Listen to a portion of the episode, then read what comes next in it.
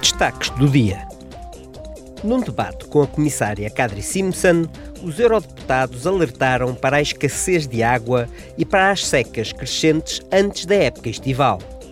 A comissária europeia da Energia afirmou: EU will always be there to support our citizens. A União Europeia vai estar sempre pronta para ajudar os nossos cidadãos, agricultores e indústria. É por esse motivo que dispomos de instrumentos como a Reserva Agrícola da PAC, o Mecanismo de Proteção Civil da União e o Fundo de Solidariedade da União Europeia.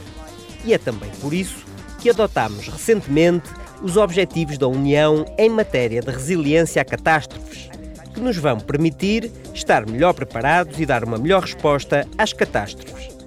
No entanto, temos de trabalhar para garantir que protegemos o poço que abastece o nosso solo, o que implica reflorestação, bacias hidrográficas protegidas, solos saudáveis e utilização sustentável e tratamento eficaz da água.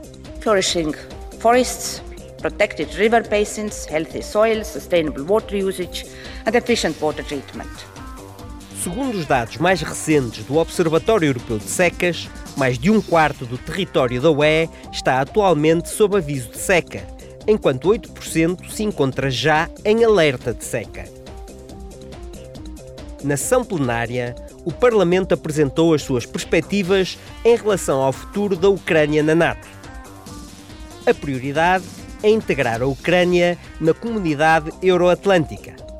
Os eurodeputados debateram igualmente como apoiar a reconstrução do país após a guerra de agressão da Rússia.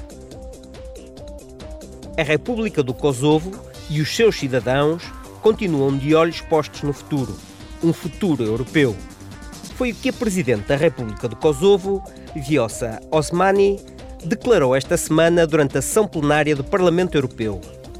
Salientou que o seu país deseja uma paz justa e duradoura, bem como estabilidade centrada no respeito pela soberania, integridade territorial e boas relações de vizinhança.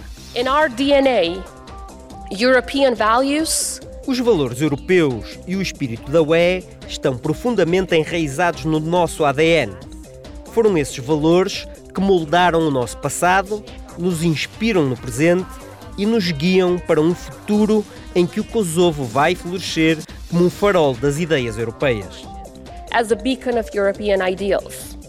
O Kosovo, que não é reconhecido por cinco Estados-membros da UE, Espanha, Eslováquia, Chipre, Roménia e Grécia, apresentou a sua candidatura no passado mês de dezembro e é considerado um potencial candidato à adesão à União Europeia.